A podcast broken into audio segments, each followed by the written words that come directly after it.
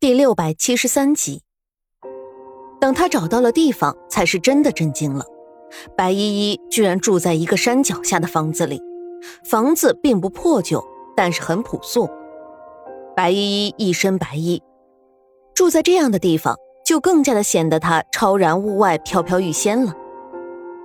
沈炼在门外看了许久，没有发现白依依的身影，这才走了进去。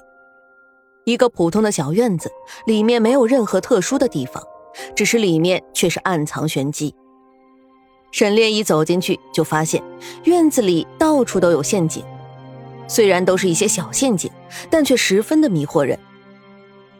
哟，这不是庆王殿下吗？怎么今天有空来我这里坐一坐啊？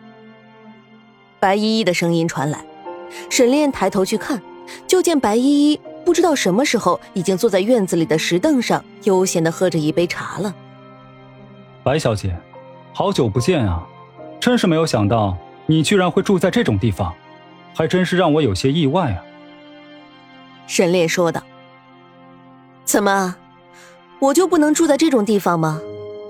那按照庆王殿下的想法，我应该住在什么样的地方才行呢？”白依依笑着问道。此时的两人的谈话内容，完全不像是两个生死仇人，倒像是一对关系很好的普通朋友一样。彼此互相的调侃开玩笑，像白小姐这样的人，不应该住在宽敞的大院子里，享受着佣人的照顾吗？沈炼说道。说着话，他们一边随意的走着，走到了白依依的面前，自顾自的给自己倒了一杯茶，悠闲的坐在了白依依的对面。亲王殿下可真会开玩笑啊！连庆王殿下你都可以忍受山洞那样的环境，我又有什么忍受不了的？再说了，我这里也很好啊，空气清新，多有野趣啊。白依依说道。嗯，是啊，就是不知道白小姐的这个野趣是哪个野趣了。沈炼说道。白依依住的地方其实就距离皇帝的温泉行宫并不远。可以说那边有什么事情，只要他想，他就能够察觉到。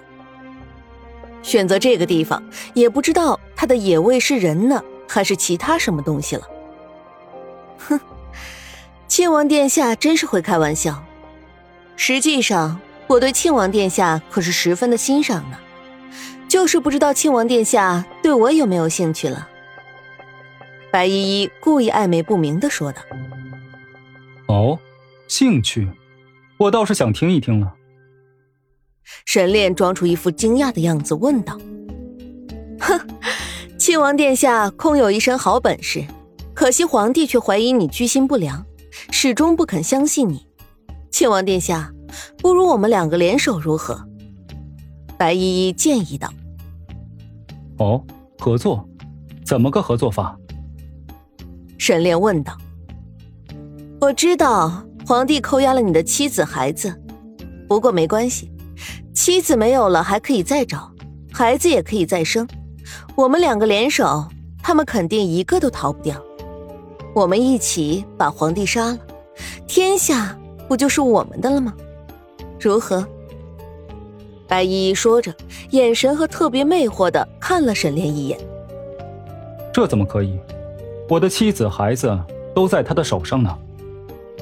沈炼故意皱着眉头说道：“那又如何？难道我还比不上那个苏月心吗？他会的我都会，他不会的我也都会。”白依依强烈的推销自己：“你这么说也是有几分道理，但是我怎么能背叛我的妻子呢？”沈炼还是有些纠结的说道：“亲王殿下，这怎么能够叫背叛呢？”男人三妻四妾不是很正常的吗？你只不过是多了一个妾室而已，我这都心甘情愿的做妾了，你还是这么不通情达理，我很失败啊。白依依一副伤心的样子说道：“这，你说的也对，只是我们真的能够成功吗？”沈炼有些怀疑的说道：“当然了，你的武功再加上我的毒术。”我们就可以神挡杀神，佛挡杀佛，一往无前的。白依依十分肯定的说道：“这……那好吧，我同意合作。”沈炼纠结了一阵子，才装作一副为难的样子，同意了合作。听到沈炼的话，白依依的脸上是止不住的高兴，拿出一杯茶，两个人喝下去，算是达成了协议。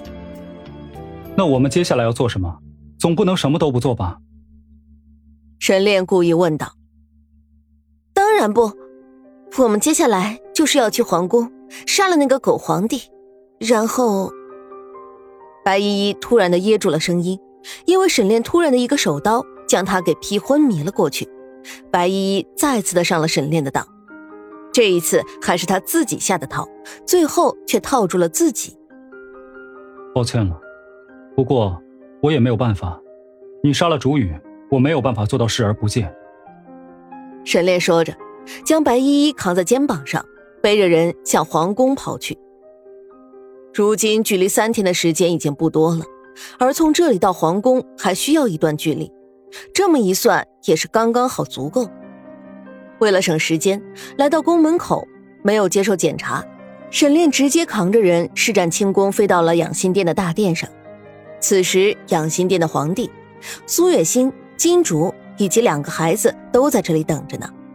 本来皇帝还担心沈炼会不会失约，沈炼就突然的出现在了大殿上，把一个人扔在了地上。那个人，皇帝自然是认识的。不就是之前在养心殿里伺候的白依依？很好，沈炼，你果然没有让朕失望。皇帝满意的点了点头，接着就吩咐人将白依依给泼醒了过来。白依依醒过来的时候，就看到了面前的皇帝，再一转头就看到了站在一旁苏月清身边的沈炼。沈炼，你真是有本事啊！你居然又骗我！我真傻，居然又一次上了你的当。”白依依有些讽刺的说道。“抱歉，我也并不想这么做的，但是，你害死了竹雨。”沈炼说道。“竹雨，啊，我想起来了，那个纯贵人是吗？他那个蠢货，我让他吃了毒药就给你解药，他居然想都不想就吃了下去。”白依依笑着说道：“你利用了他。”沈炼说道：“是啊，我是利用了他，不过我的目的已经达到了。皇上，如果我猜的没错的话，你如今也应该已经沾染上毒药了吧？怎么样，那种感觉舒服吗？”哼哼，白依依说道：“白依依。”你个毒妇，快把解药给我交出来！交出解药，朕或许还可以饶你一命。”皇帝说道。“饶我一命？哼，我这一条命有什么值钱的？值钱的应该是皇上你的性命才对啊！用我的一条贱命来换你的命，也值得了。”白依依说道。“你个贱人，来人，给我用刑！”皇帝看他仍旧负隅顽抗，脾气瞬间就上来了，直接喊了一旁的公公。皇宫里面折磨人的方法多了去了，让一个开口，或者是交出一些东西，就更加的简单了。公公冷笑一声，从怀里拿出一把银针。